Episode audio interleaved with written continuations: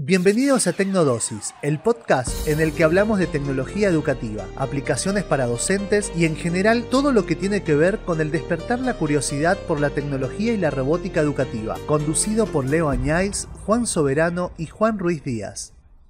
Hola, soy Juan Ruiz Díaz. El proceso de enseñanza-aprendizaje necesita apoyarse de herramientas que hagan uso y apropiación de las TIC es así que en esta serie de podcast hemos trabajado la robótica educativa y la incorporación de placas como Arduino y los procesos visuales o programaciones lógicas. El avance de las realidades este, contextuales y de las realidades tecnológicas han hecho que se incorporen nuevas formas este, de trabajar la robótica, como mundos virtuales o realidades aumentadas y demás.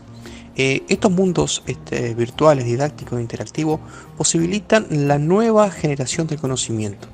Píldoras en el mundo de hoy. Estas plataformas educativas que nos comenta Juan también ofrecen entornos para programar los robots de forma virtual y con opción a exportarlos para utilizarlos también con robots reales. Existen multitud, muchas opciones que nos permiten trabajar la programación de manera virtual emulando robots aunque hay algunas características que diferencian estas, este tipo de plataformas. Algunas funcionan online y otras requieren de la instalación de una aplicación. Algunas son gratuitas y otras son pagas.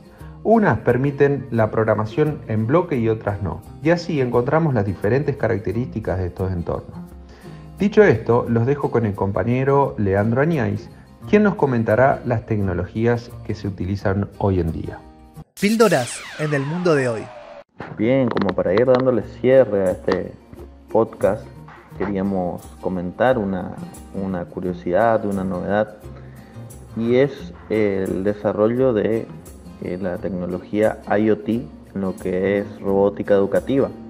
Y para ello surgió hace poco tiempo un proyecto binacional eh, en el cual trabaja Argentina y Brasil que se denomina Proyecto PJE Nube o Plataforma Yauti Edu, que es una plataforma basada en el lenguaje Logo que le permite a los chicos programar robots educativos a través de Internet desde la comodidad de sus hogares.